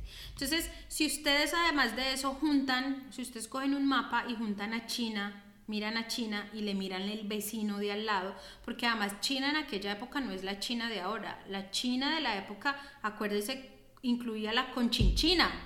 La conchinchina la conchinchina era el sudeste asiático eh, eh, y se extendía muy hasta el norte también, pero su vecino más grande era un subcontinente que es enorme también y es la India. O sea que era India y China el centro, la esquina del movimiento, como dice Diana Uribe, y la cosa es que acasaron a amasar unas fortunas ni las hijueputas al punto en que pues llega entonces el imperio británico, que yo ya les he contado y dicen, ¿cómo así que a mí no me están dando esta hijueputa torta?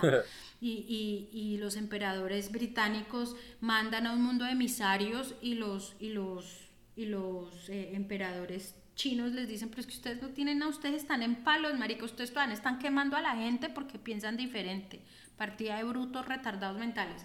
Entonces, ¿Cómo los obligan? Acuérdense que les contamos los de las guerras del opio, ¿no? Entonces los con drogas, los volvieron drogadictos. Adictos al opio, con droga.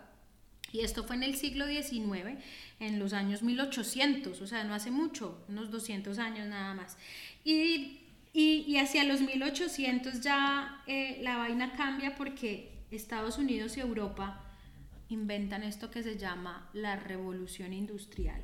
Y ese con el acabose de las guerras del opio, se vuelve la combinación fatal tanto para las dinastías chinas, dejan de existir, mm. y se empiezan a hundir precipitadamente en una pobreza absoluta desde el año más o menos 1800.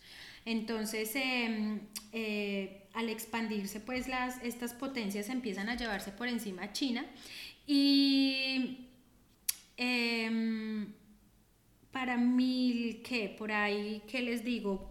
Inicios del siglo XX, en la puta inmunda, para los 30, pre Segunda Guerra Mundial y durante la Segunda Guerra Mundial los invade Japón. que los dejan la irrimunda, o sea, era catrasca. O sea, pobre China no sabía por dónde. O sea, por un lado los británicos, por otro lado los, los japoneses. Eh, y la cosa es que queda muy pobre post Segunda Guerra Mundial y, y acuérdense que como toda guerra, como en la Primera Guerra Mundial, en la Segunda Guerra Mundial se sentaron los grandes ganadores que no son los más bonitos, y es Churchill por eh, el Imperio Británico, Stalin por la Nueva Rusia, o la URSS, la Unión Soviética, se muere Roosevelt, señorazo de señorazos, y sube este pendejo de él, ¿cómo es que se llama? Uribe. Ah, casi. Truman. Sube Truman, que el man era ahí como un incompetente. Se divide en este, este pastel y no, pues no sé si de esa comparación, pero total, la cosa es que ahí es cuando el mundo se divide en dos gente, ¿sí? Y que por eso yo insisto, Colombia se quedó con la aguja pegada de esto que les voy a decir y esto es posguerra, o sea, tan ridículos somos que, Pipi, si, si la guerra terminó en 1945, ¿cuántos años hay del 2021 a, a 1945? Como 75 sí, años. Como 76 años, 76. Exacto. Colombia tiene la aguja pegada con el cuento de izquierda y derecha y capitalismo y comunismo. O sea, nos vamos a volver Venezuela. De, de, esa época, marica. 70 años con el mismo berraco discurso, pero bueno, cuéntanos entonces cómo hizo China para volver. Para volver, volver, volver. Por eso, pero es que me toca. es que me toca explicarles esto porque si. Volver. Con mi Mao. Porque si no les explico. Bueno, hágalo. Ahí está, voy a empezar a hablar de Mao. Entonces, si yo no les explico en qué momento ellos tocan fondo, no van a entender cómo echan para arriba. Entonces, ¿qué pasa? resulta que se nota que el capitalismo se vuelve como el milagro de la pobreza. ¿Y por qué? Pues marica, porque Europa quedó vuelta a mierda después de la Segunda Guerra Mundial. ¿Con qué reconstruyen el, mundo que se quedó en ruinas? Pues con el capitalismo. Y entonces eh, en esa época eh, países como Estados Unidos, investiguenlo, investiguen lo que no es mierda. Estados Unidos, los grandes millonarios de Estados Unidos pagaban impuestos de 70, 80 y 90% que gradualmente les fueron dando las concesiones que ahora tienen. Y miren que ese cuento de darle a las empresas que porque generan más empleos ha demostrado desde esa época que eso no es directamente proporcional porque la platica que se ahorra se la llevan a Suiza, las Islas Vírgenes y paraísos fiscales. Entonces, la cosa es que ese milagro eh, divide al mundo en dos porque unos están pobres, marica, Rusia, China, sobre todo China, y el resto están marica, sexo, droga, rock and roll, mucha plata. Y resulta que vos te acordás, parce, que nosotros cuando empezamos a estudiar administración, eh, a uno le enseñaban de este man que se llamaba Friedman. Sí. ¿Te acuerdas de, y Adam, de Milton Adam no sé quién, Adam... Fuck. Y que se inventó el puto capitalismo, la mano, la mano invisible del mercado. Adam Smith. Taylor, Taylor. Smith y el, y el Taylor. La cosa es que a uno le enseñan esos tres, marica, pero Friedman era la verga, weón. O sea, Friedman decía libre mercado. A mí me abren esta monda, poco gobierno, dejen a los mercados ser. Y resulta que em, llega Mao Zedong y, y Mao Zedong, eh, marica, el man más o menos vive, yo tomé apuntes, a ver si me acuerdo, el man creo que muere como hacia 1976. Sí, una cosa así. Sí, el man, el man gobierna desde el 49 al 76 y ese man sí que, marica, o sea, ya China iba en la hijo de puta inmunda, Mao Zedong o Mao Zedong, como le digan, lo volvió el hijo de puta acabóse. La persona que lo, o sea, muere este man y el que llega al poder es un man que se llama Chao Ping.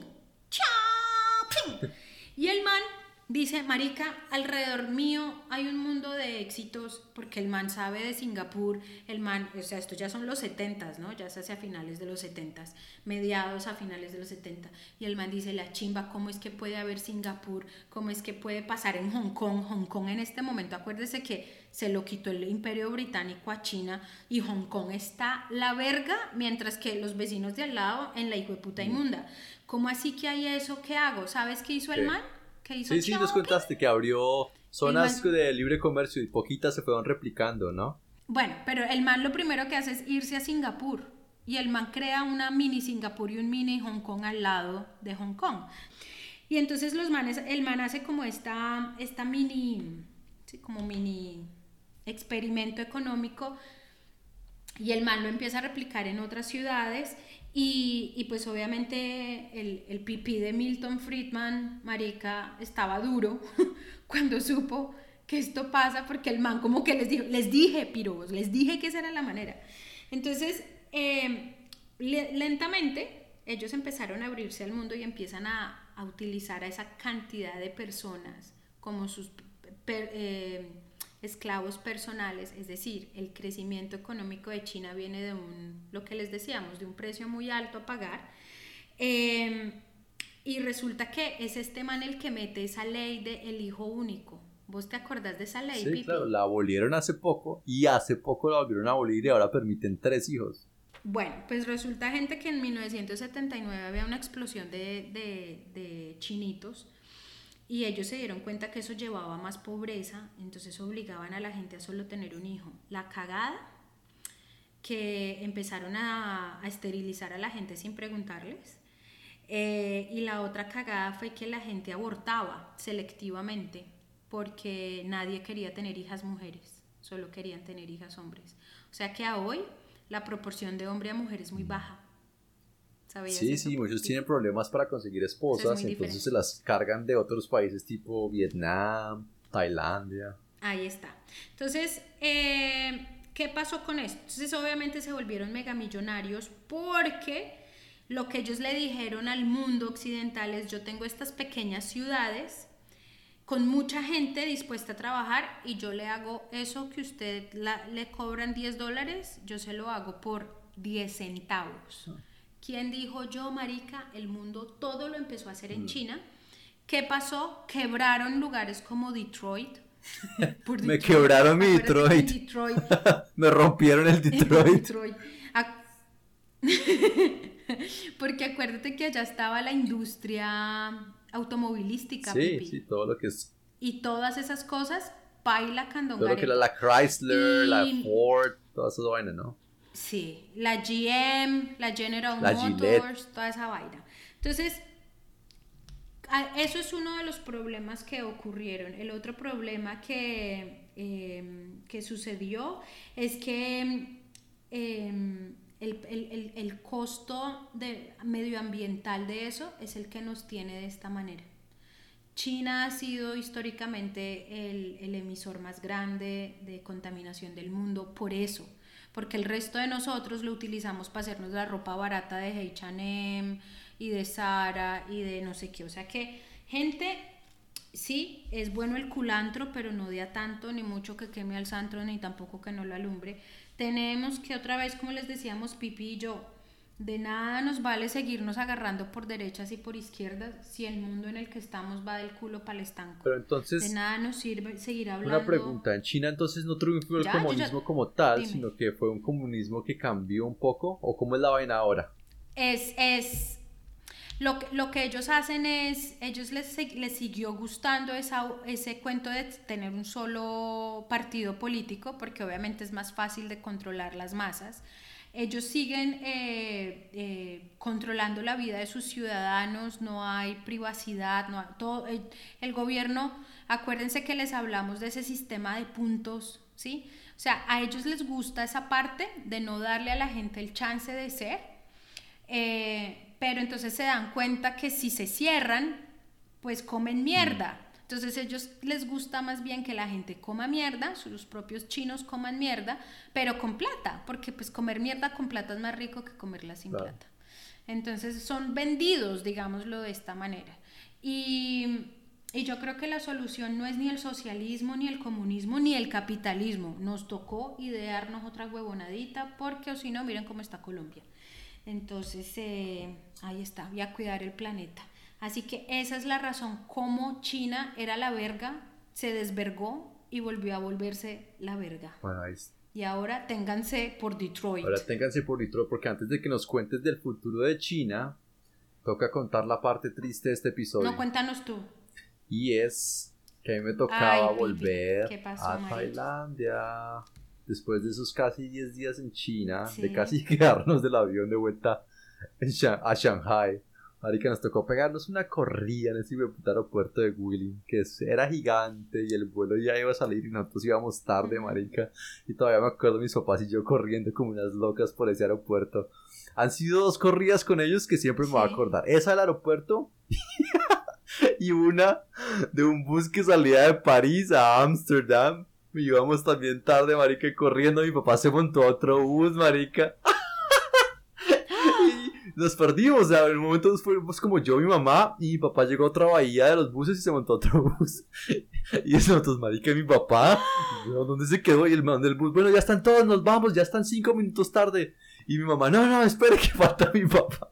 Y mi mamá sale como una loca, me voy a gritar por un terminal en París el nombre de mi papá. ¡Ah! ¡José Alberto! No.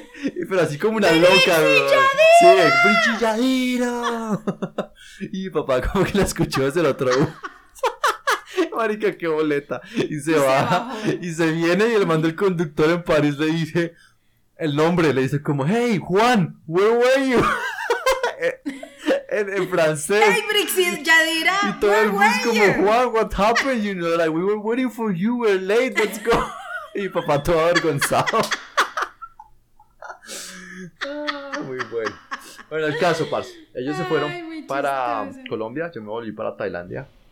Y en Tailandia, pues yo realmente ya llegué a ponerle punto final a lo que venía ya con esta señorita Fátima, porque pues ya, ya vamos. Y tú ya, es, ahí ya ibas, o sea, tú ya habías tomado la decisión que le voy a sacar el, viaje gratis, pero cuando llegue la... la no, no, no, es que usted me pintó también muy feo. Yo obviamente me dejé como acariciar un poquito, como hacerme el difícil, como, ay, bueno, yo entonces me voy para China, pero solucione a ver sus cosas, ¿no? Y hablamos cuando vuelva. Una cosa sí, por eso, pero yo ya vivía con el tormento de la, que, la vaina que yo, bueno, yo no sabía, seis meses yo estaba en el limbo, se va a venir, se va a quedar, se va a venir, se va a quedar, unos días me decía que no, que, que, que pongamos todo en las manos del Señor y yo, ay, no, como mierda. Como les había dicho, habíamos conseguido un espía francés que nos iba a hacer la vuelta, ¿no? Entonces resulta que este man se metió en problemas también por allá. Después salió el man vestido como mujer con tanques de buceo, se los contamos, el man escapó buceando, un bote lo llevó a, aguas internacionales y el man se escapó. El man contó su historia en un libro, lo pueden buscar en, Amazon, el libro se llama Escape from Dubai y el man realmente después montó eso, su negocio de ayudar a gente a salir del país tienen líos y muchas veces les toca salir y porque pues no hay de otras, si se quedan allá, baila. Entonces el man lo contacté yo así de chimbiar, como venga, usted que se escapó, enséñeme o cuánto me va a cobrar. Y el man me respondió.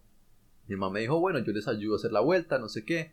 Eso sale como por 45 mil dólares. Y nosotros como, puta, marica. Y el manager nos decía, no, es que vean, nos toca obviamente cranearlos. Yo necesito tener un equipo de campo, necesito mandar a alguien allá a que esté con ella, necesito alquilar una lancha, un bote por no sé cuántos días que esperen estas aguas internacionales, necesito como gente que esté en la frontera chequeando que no venga la guardia, no sé qué. Parce, entonces nosotros éramos como, puta, pero ya era el último recurso que teníamos. Entonces yo dije, bueno, pues le dije, a ella, este es el plan, el man tiene un plan, dice que la sacan así y así, para más detalles les toca leer en el libro, pero les dice que la sacan así y así, que el inexistente libro, que este, que la visten así, que salen así por este lado, no sé qué, y la sacan y nos vemos usted y yo ya en otro país, cuando ya estemos allá, nos abrazamos. Y la vieja, bueno, entonces, al man tocaba darle la mitad de la plata, y yo como, yo sin un peso, mi amor.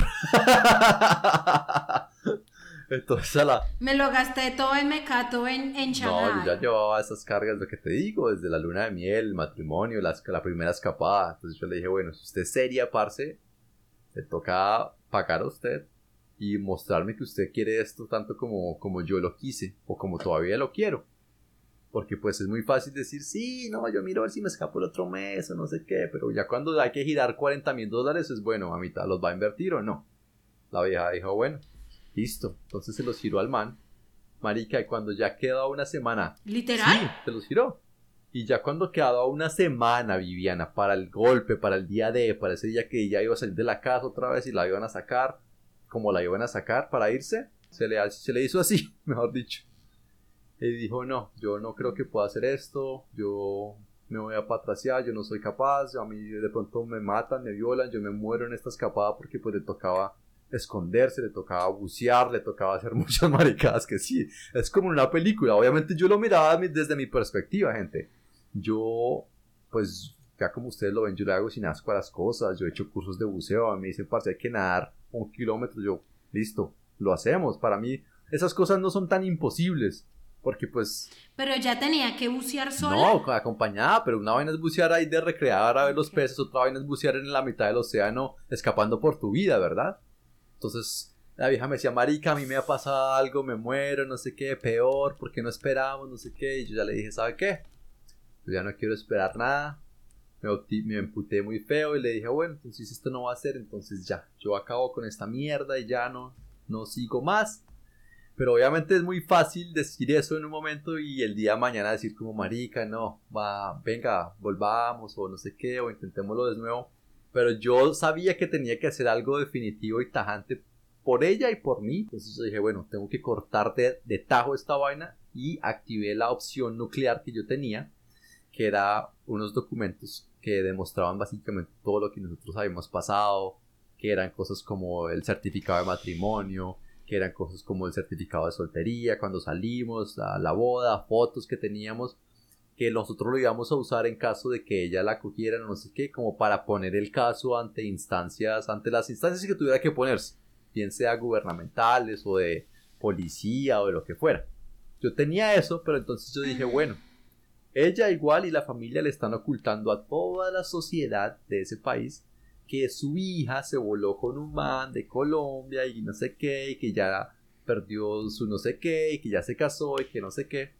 Entonces yo dije, pues no me van a ver la cara de huevón, no me van a ocultar, yo no voy a hacer un secreto en la vida de nadie, yo no soy la moza, más, entonces hice lo que la moza rabona hace, mandar las fotos a la mujer, en este caso, mandarle las fotos a toda la familia. Pipi, no, la cagaste, Pipi. Esa fue mi cagaste. opción nuclear. Yo digo, tengo que acabar hasta con el nido de la perra porque aquí si yo dejo cenizas, No, fuego otra vez sale y yo ya necesito moverme con mi vida.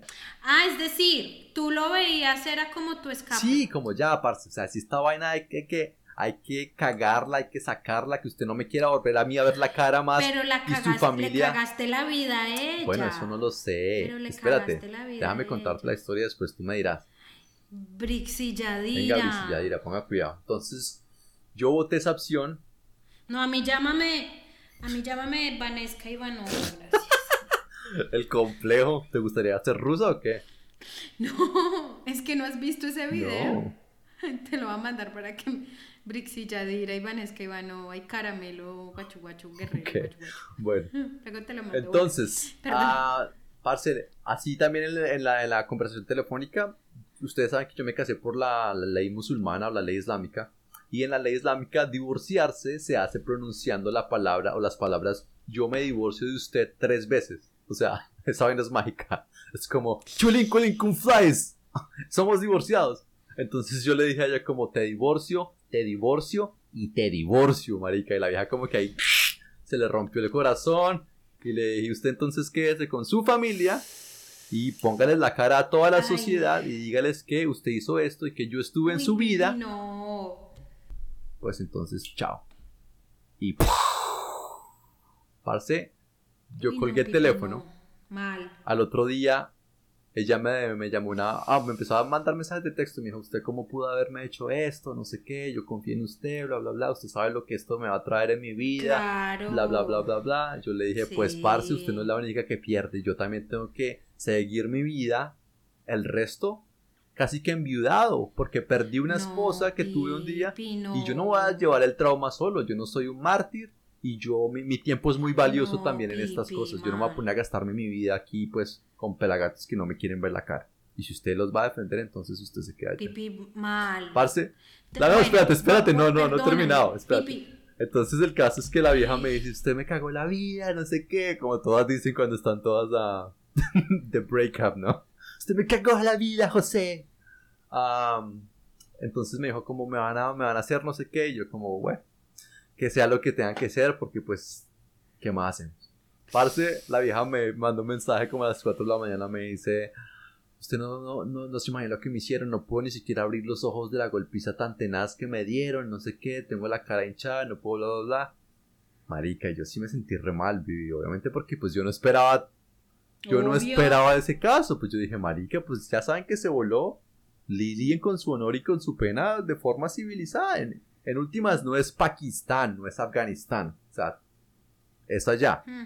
Entonces es como, bueno. Y yo me sentí mal y dije, pues puta, la cagué, no sé qué, yo no pude dormir esa noche, marica. Mm. Yo no sé, a mí como colombiano, algo me dijo, parce, no le coma cuento, weón, estas viejas son así. La llamé al trabajo el otro día a las 7 de la mañana porque yo tenía el, el teléfono de la oficina directo. Y me contestó. Y yo, ah, yo no sabía que uno podía irse a trabajar con la golpiza que le habían dado anoche que no podía ni siquiera abrir los ojos. Y la vieja se dio cuenta que yo la cogí en la mentira y me dijo, no quiero que me busque más en mi vida. Y yo le dije, listo, así va a ser. Colgamos el teléfono y hasta el sol de hoy no la he vuelto a ver. Tu, tu, tu, tu, tu, tu, tu. Hasta el sol de hoy no lo sé mañana. Hágale, Vivi. ¿Y qué puedo hacer? Mi alma. Tu, tun, Ole. tun. Vean. Mi turno. Vea, Pipi. Respirar por la herida no arregla nada. Eso de si yo como mierda al otro también, por eso es que Colombia no avanza. Por eso es que el mundo no avanza. La verdad es que sí, tal vez no le pegaron y tal vez no, no sé qué, pero tú sabes que la que queda enlodada en un país como estos es ella. La consecuencia de tu dolor y de tu lo que traición o lo que haya sido no se acapara y no se compara con lo que a ella le tocó vivir. Eso tú no lo sabes. Y yo no lo hubiera hecho, Pipi. Porque en últimas yo volví a saber por medio de gente y que está bien, que está viva. Hay maneras, hay maneras de amputar esa gangrena.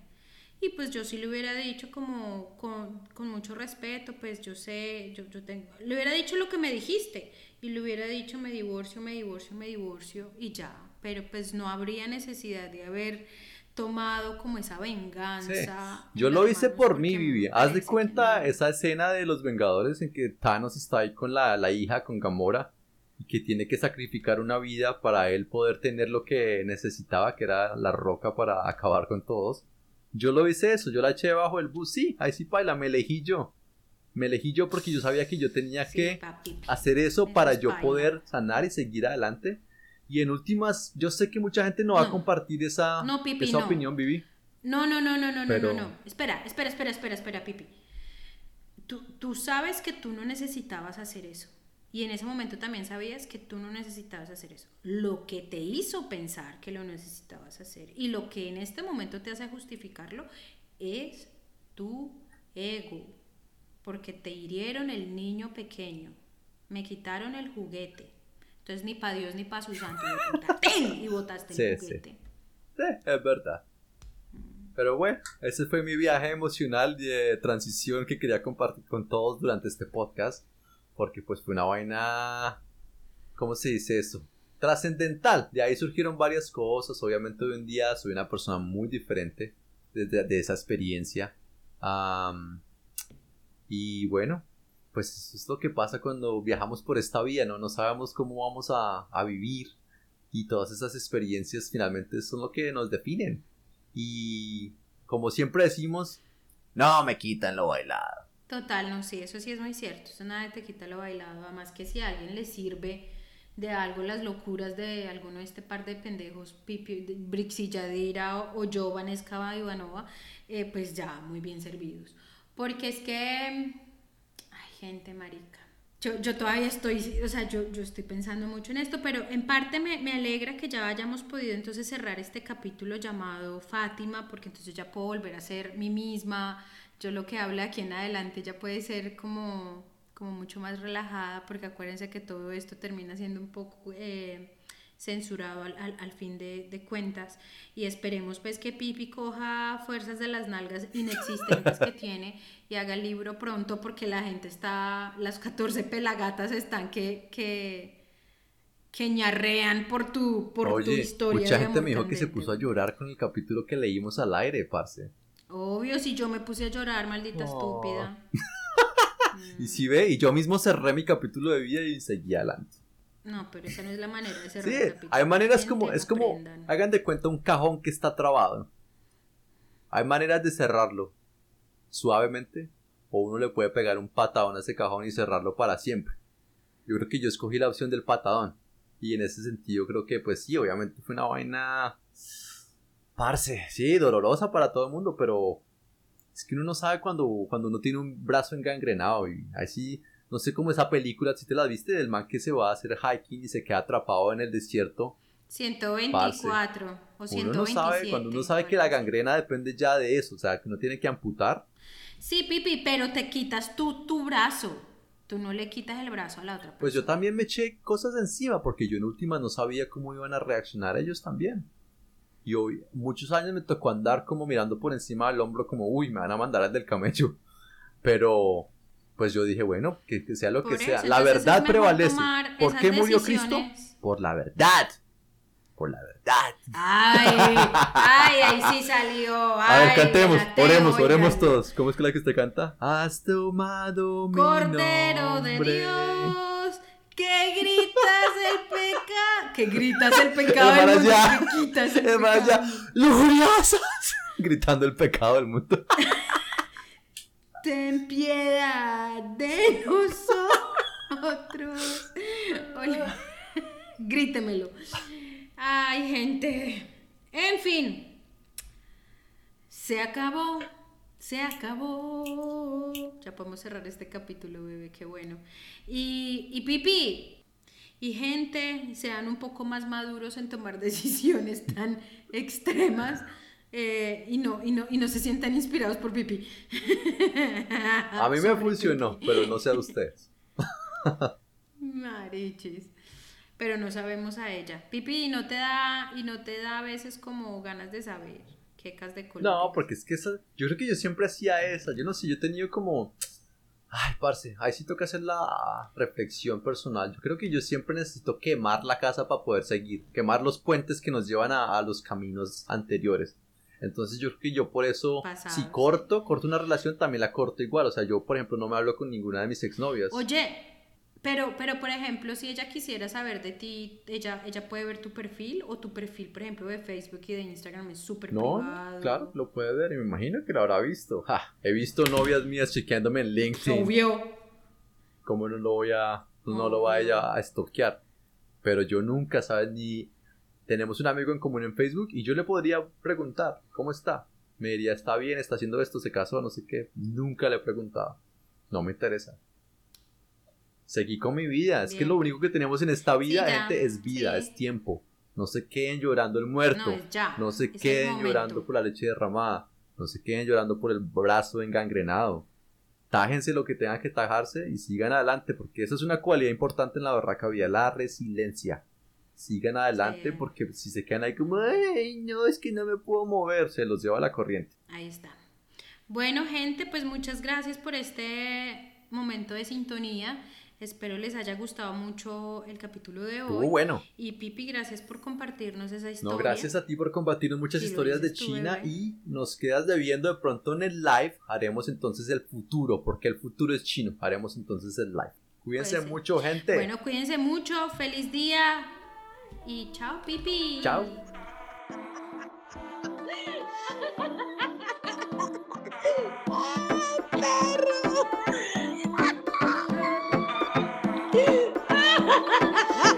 Para que afine mal